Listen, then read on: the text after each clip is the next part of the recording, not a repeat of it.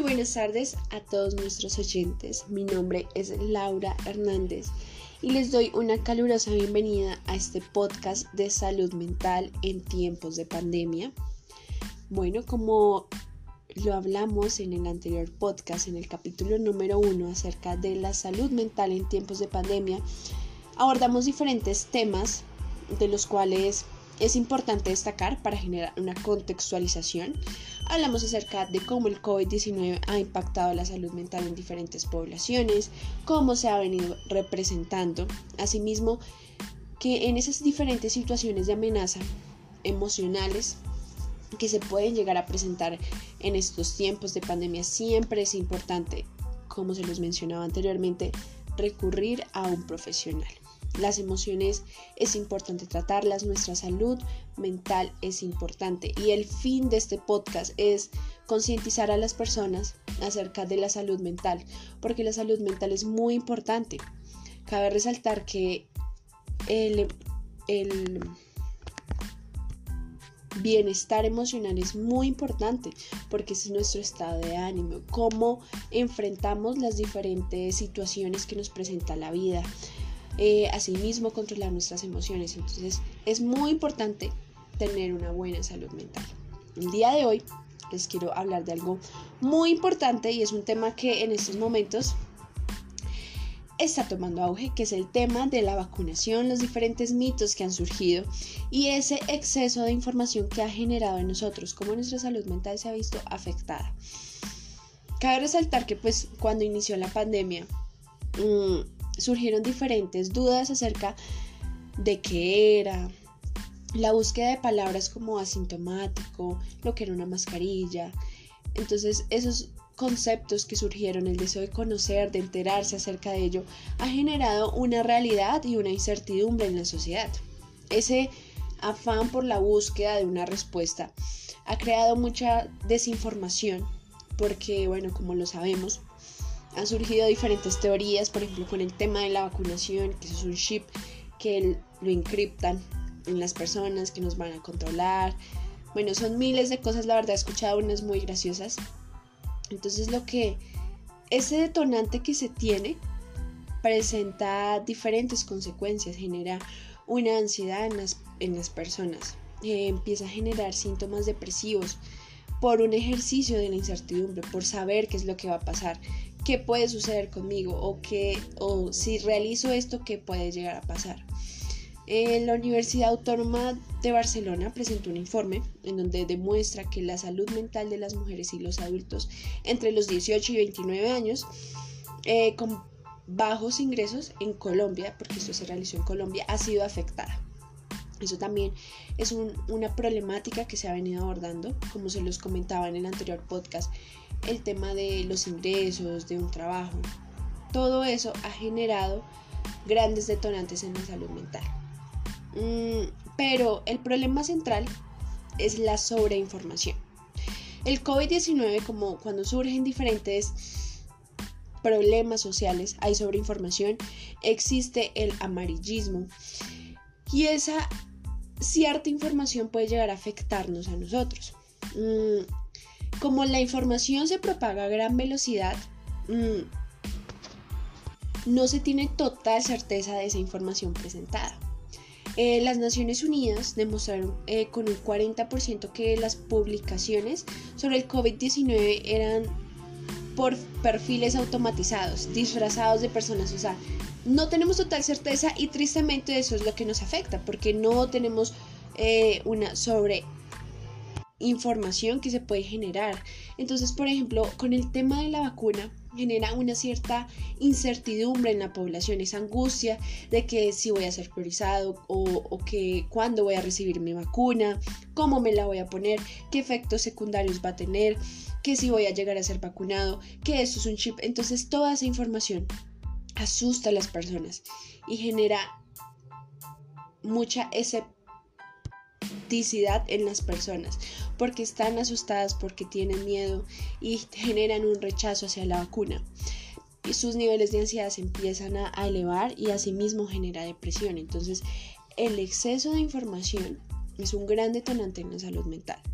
Y más en este caso que pues estamos hablando de una pandemia.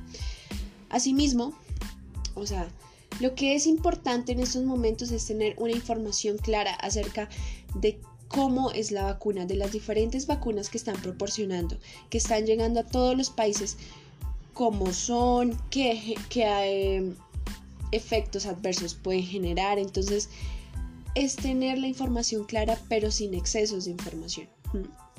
Entonces, por eso es importante hacer un llamado de calma y a, vacunarse, porque el vacunarse está bien. Es entendible, porque como todo siempre se van a tener diferentes opiniones y van a surgir diferentes teorías conspirativas acerca de todo lo que suceda, pero es por responsabilidad social e individual, porque el vacunarte implica diferentes cambios, puede generar la disminución de un pico, entonces es importante que se genere un estado de calma y que la vacunación se dé con toda la población. Porque el riesgo está y va a estar, solo que esto va a ayudar a mitigar un poco el auge del COVID-19. Entonces es importante hacer un llamado de calma, que las personas se vacunen, que también eh, las diferentes organizaciones de cada país busquen brindar una información certera acerca de lo que es el COVID-19, la vacuna que se está dando, las de Sinovac, la de Pfizer, ¿sí? Entonces es importante que esas dudas se resuelvan para que esto, o sea, es pensar que esto tan sencillo, en el sentido de la información de algo que no debería proporcionarse de esa manera, tenga un alcance tan alto en la salud mental de las personas. Porque tú le preguntas, tuve un caso de una familiar que le pregunté acerca de si iba a vacunar a su mamá y ella me respondió no, porque eso genera que los mate y el gobierno se quede con las pensiones. Entonces tú dices como, Dios mío, ¿qué está pasando en la mente de las personas? ¿Qué genera que, que esa sobreinformación de como respuesta estos pensamientos y asimismo genere miedo en las personas? Entonces siempre es importante informarse y, y también los gobiernos tienen responsabilidad frente a ello, ¿no? Obviamente hay sobre desinformación, pero es importante que se tengan fuentes claras acerca de los tipos de vacunas, de los efectos adversos, porque esto ayuda a que el COVID-19 tenga una disminución. Además, quiero destacar un estudio que fue publicado en noviembre eh, en Estados Unidos que expuso que el 18% de las personas contagiadas por COVID-19 presentaron algún problema de salud mental como trastorno de ansiedad, insomnio, demencia, entre sus 14 y 90 días después de dar positivo. Asimismo, pues también la revista científica Psychiatry Research publicó una investigación que estaba liderada por un grupo de expertos de la Universidad eh, de Ottawa que pues exponía acerca del aumento de enfermedades mentales en los trabajadores de la salud. Ellos también han tenido un gran golpe eh, por el COVID-19. El primero, obviamente uno sabe que tiene un servicio que tu vocación es ayudar a los demás, pero existe el miedo de puedo matar a mi mamá, puedo contagiar a mi familia por mi vocación, ¿sí? ¿Cuántos casos no escuchamos de que algún médico perdió la vida, una enfermera o diferentes personales del área de la salud? Entonces, ¿cómo eso, cómo todas las diferentes poblaciones, mejor dicho, tienen una afectación en cuanto al COVID-19 en su salud mental? También en diferentes estudios que se han realizado, eh, se hizo un análisis eh, de 55 estudios internacionales y encontraron la prevalencia de insomnio de un 24%, en donde los participantes tenían entre depresión con un 16%, la ansiedad la tenían con un más o menos 15%. Entonces, la salud mental se ha deteriorado. Y a partir de eso surgen diferentes consecuencias de la, de la salud mental que no se tiene, no se tiene el apoyo económico, que es un tema que vamos a tratar eh, después de este, porque es importante, ¿sí? Es importante ver todas las variables que, que da el COVID-19 acerca de la salud mental. Entonces es importante que, las personas informen acerca de ello. Tristemente, en la sociedad eh, la salud mental aún no es importante. Anteriormente uno sabía que hablar de salud mental era algo que no, no se podía hablar. Y ahora poco a poco ha tomado como ese nuevo rumbo.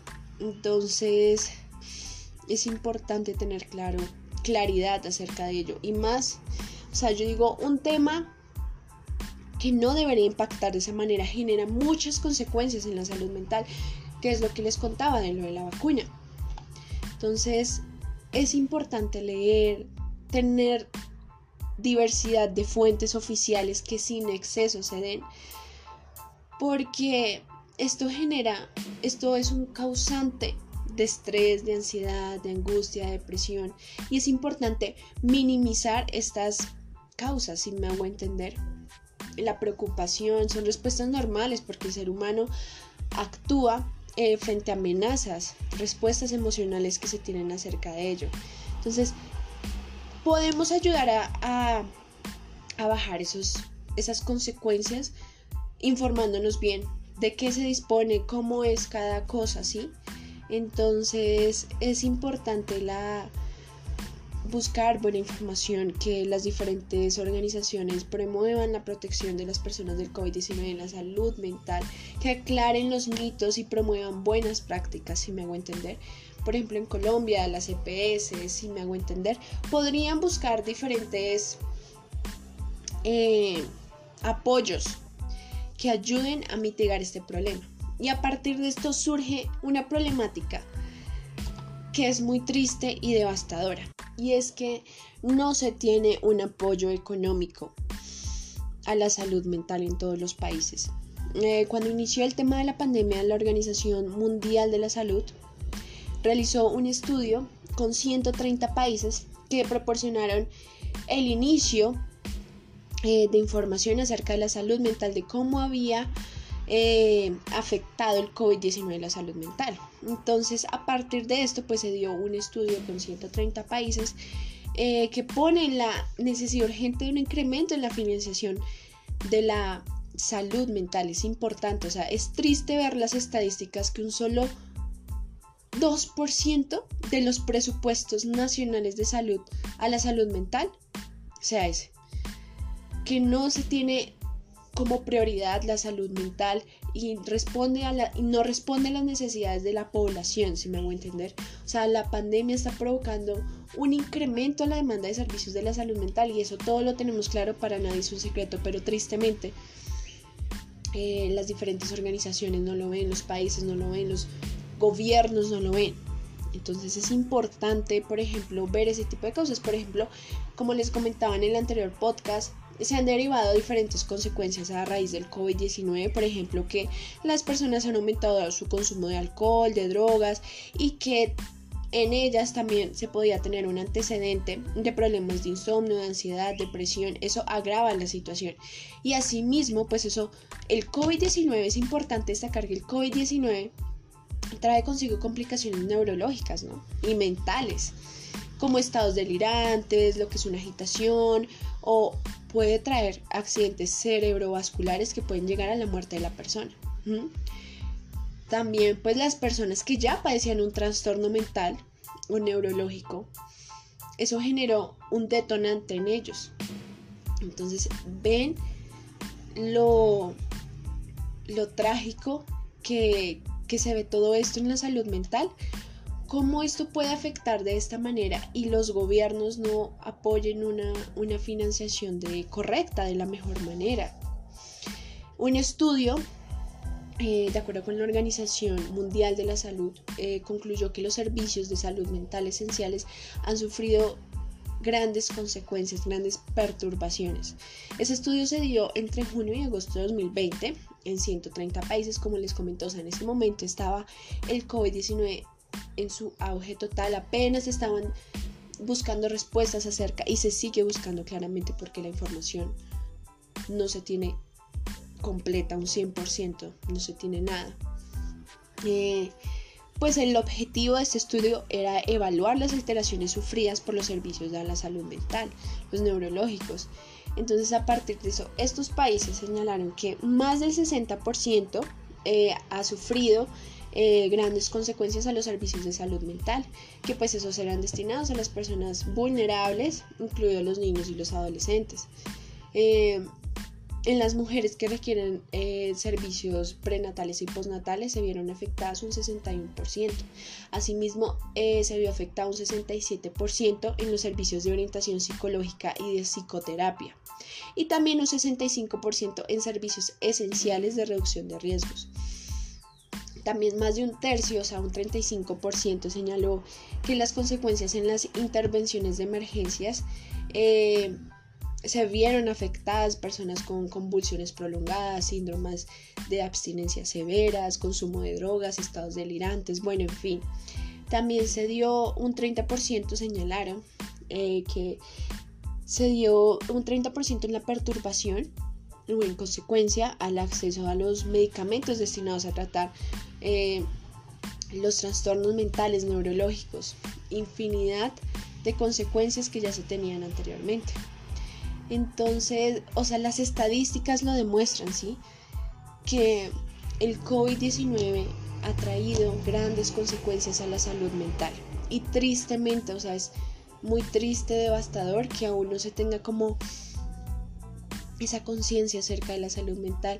La salud mental es muy importante porque a partir de ello surgen tus emociones, el cómo vas a actuar, cómo vas a responder frente a diferentes situaciones de tu cotidianidad, ¿sí? Entonces, es un llamado eh, de atención para que los diferentes gobiernos puedan pautar un incremento a su presupuesto nacional de la salud mental. Esas necesidades básicas que son importantes, que tristemente no se ven así. O sea, es que pensar que solo un 2% de los presupuestos nacionales de la salud mental, eso no es suficiente para, para nadie. La salud mental está en peligro y esto apenas está iniciando porque quedan las consecuencias de todo esto. Una población que a largo plazo va a tener diferentes problemas entonces esos diferentes trastornos mentales se están agudizando. Es importante que se traten, que, sean evaluados, ¿sí? Porque la salud mental a nivel mundial está tomando grandes consecuencias y esto se va a ver en un futuro. Mm.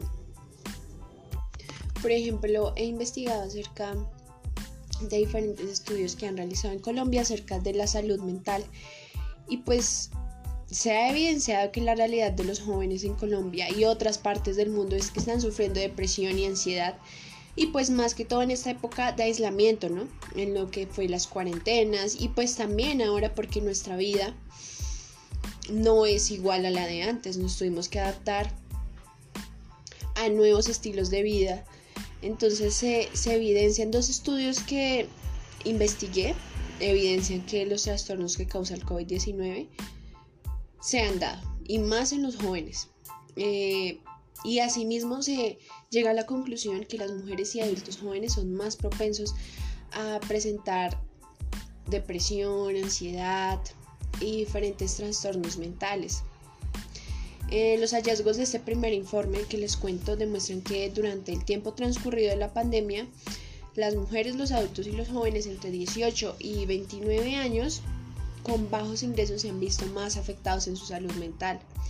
Y pues un 35% de la población ha presentado síntomas de depresión, 31% pues son somáticos, un 29% con ansiedad y un 21% de la soledad. O sea, esos efectos en la salud mental se tienen, ¿sí?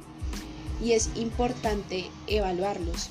Por ejemplo, en este estudio se evidenciaba que las poblaciones menos afectadas son los hombres, los adultos mayores y las personas con altos ingresos. Obviamente pues no es que no, no tengan problemas, digo, trastornos mentales, sino no son las poblaciones más afectadas.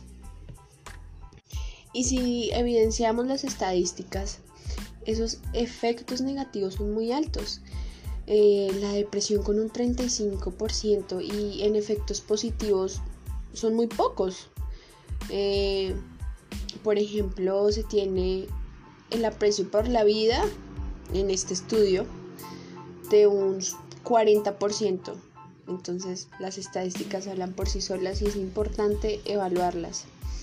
Mm, y esto no y estos efectos negativos en la salud mental traen efectos, por ejemplo, en la, en la desmejora de actividad física, en los hábitos de sueño, el insomnio, que no se dormía como antes, que diferentes, por ejemplo, como el teletrabajo, el estudiar en la casa, demanda diferentes consecuencias en las personas. Asimismo, pues, eh, se dio una desmejora en la actividad laboral de muchas personas y en los ingresos económicos, que pues eso, a raíz de eso, trae grandes consecuencias en lo que es pues el pensar, la angustia, la incertidumbre de tener que pensar cómo voy a llevar un, plato de comida a mi casa y diferentes situaciones de ese, de ese tipo. Eh, y pues como lo comenta Juan Pablo Sanabria, que hizo un magíster en investigación en psicología clínica y pues es uno de los coordinadores de la investigación del país. Señala que pues las mujeres jóvenes con bajos ingresos son de mayor riesgo a reportar un síntomas de depresión con un 53% que nos demuestra esta investigación. Eh, asimismo con la depresión se tiene un 45% en, en tener depresión. Bueno, entonces es importante evaluar dichas estadísticas, dichas consecuencias que se están presentando en estos momentos. Porque esto no es un chiste, esto está demarcando un inicio de una nueva etapa en la salud mental, en donde todo va a cambiar y es importante evaluar. Entonces, como les comentaba, este es el fin de este podcast, de que tengamos claridad acerca de las consecuencias que está dejando esto porque esto es devastador. Nuestra salud mental se está viendo afectada eh, y se tiene una situación de alta complejidad frente a esto. Entonces por eso es importante, si no nos llegamos a sentir bien, consultar con un profesional siempre es como la recomendación que les doy. Y asimismo como empezar a tomar conciencia de la salud mental eh, por ejemplo, comentarle a las personas con fuentes de información verídicas acerca de lo de la vacuna, acerca del COVID-19 y de diferentes temas que se han visto tergiversados a raíz del COVID-19 de la pandemia. Porque como vieron, un tema tan simple, pues en el sentido de, de la información de una vacuna, puede generar grandes consecuencias en una sociedad. Obviamente, como todo, siempre se van a tener pro y en contra. Eh, siempre van a surgir diferentes teorías, pero las que han surgido acerca de la vacuna son muy grandes y, esto no debería ser así. El vacunarse es por responsabilidad social e individual, ayudar a bajar las cifras de, de los contagios por COVID-19. Realmente no sabemos con ciencia cierta qué podrá hacer de nosotros. Por ejemplo, los profesionales del área de la salud se han visto gravemente afectados y nadie, nadie los toma en cuenta. Los apoyos por parte del gobierno son nulos y no se tienen en todos los países porque los profesionales de la salud tristemente no son valorados y esto genera pues que se den grandes consecuencias en ellos, en su salud mental es un tema que me gustaría hablarles el próximo podcast. Y vamos a evaluar diferentes temas porque este podcast es creado con este fin de que nos informemos acerca de todas las consecuencias que está teniendo el COVID-19 para concientizar a cada una de las personas que llegue este podcast y así generar una cadena de voces que, que poco a poco pueden llegar a a cambiar uno de los, uno de los pensamientos que está dejando este, esta pandemia. Entonces es muy importante y recalco eso, que nos informemos bien, que las fuentes de información sean verídicas, que no sean con medios eh, que no informen de la mejor manera, que generen, que destruyan y que afecten nuestra salud mental. Entonces siempre es importante evaluar esto.